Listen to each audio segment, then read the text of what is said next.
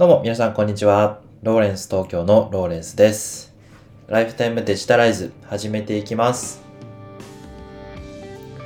皆様いつもご視聴ありがとうございます。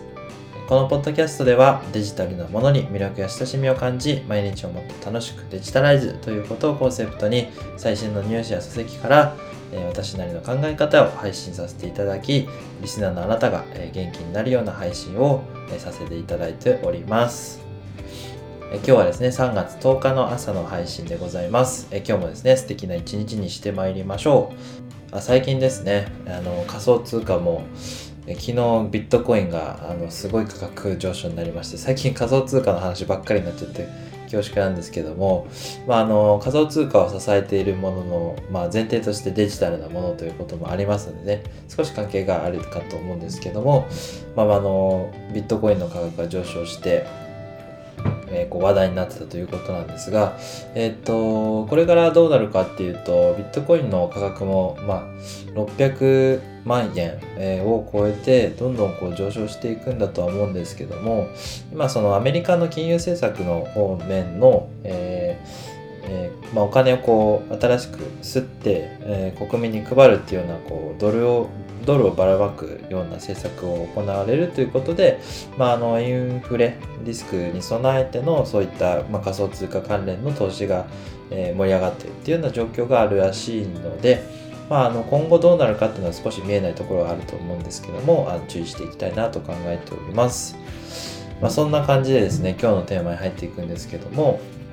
今日はあの Notion というですねタスク管理アプリの、あのーまあ、コンテンツ管理の方法みたいなことを、えー私がこう利用させていただいてよかったなということをシェアさせていただければなというふうに思います。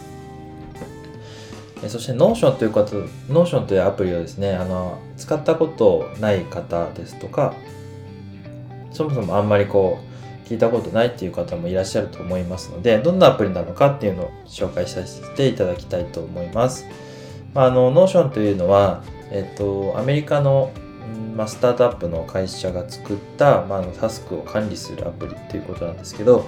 えー普通のですねこう ToDo だけじゃなくてあのブログ中身をこうウェブページみたいに、えーこう階層化したりとか、えー Excel みたいなこうデータベースを入れたりですとか、あのでこういろんなこうデータとデータをくっつけたりっていうのがすごく便利で直感的にできるっていうそんなあの自由な自由度が高いタスク管理アプリみたいなイメージを持ってくださいただければ大丈夫です。で今日はですねあのブログをして書いてるんですけど私ブログを書いていてそのブログを書いた記事を元にお話しさせていただいてましてそのテーマがあの Notion でネタ切れせずにコンテンツを管理する方法ということですね PDCA を回すコツっていうことで、えー記事を書きましてこうネタ切れするんですよね。こうコンテンツを頑張って配信してると。で本来だったらあのいやネタ切れするやつなんかクリエイターじゃないよみたいな声がこう聞こえてきたら耳が痛いんですけどもあのなんていうんですかねこう日々こう情報をこう出して出してっていうのをやっていくとあどんどんこうあの自分としてこう発信でき発信したいことはあるんだけど言葉にならないみたいなものがいっぱいあってで言葉にも文字にもできないから配信内容どうしようってこうずっと悩んじゃうってことは結構あるんですね、まあ、そういうことを解決する。そんなあのアプリになってます。じゃあどうやって、えー具体的に使用していくかというお話をいきなりさせていただくんですがこの Notion であのえーボードビューというのがあるんですけど言葉でちょっと説明するの少し難しいんですけどあの看板を、えーこう想像してみていただけると分かりやすいんですがその看板に付箋をこうペタペタ貼っつけてでこうタスクというかあのネタをこういろいろこうくっつけといてで後からこう見た時にあこんなネタもあったなこんなネタもあったなみたいなのがこう一目で分かるボードビューっていうのがあるんですね。それを使ってやると今自分が考えていることっていうのとあの今自分が思いついたことっていうのとその過去に自分が、ちょっと思いついたことっていうのがこうどんどん蓄積されていくわけですよね。そうなるとこう小さなアイデアだったものがこういくつも重なっていってこうバラバラバラって一つ一つはすごく小さい話なんですけどこうすぐ終わっちゃうようなあんまりオチもないような話だったとしてもあのその一つずつをこう関連づけて、えー、やっていくと、えー、一つの塊として大きな話にできると大きなコンテンツにできるというような、えー、使い方をするとあの雑多な内容のコンテンツであってもこう一つの話としてまとめることができるということなんですね。ちょっとイメージしづらい話だと思うんですけど、まあ、そんなこう付箋を貼っていくようなイメージでこの使えるアプリっていうことなんですよね。で具体的にですね例えばうん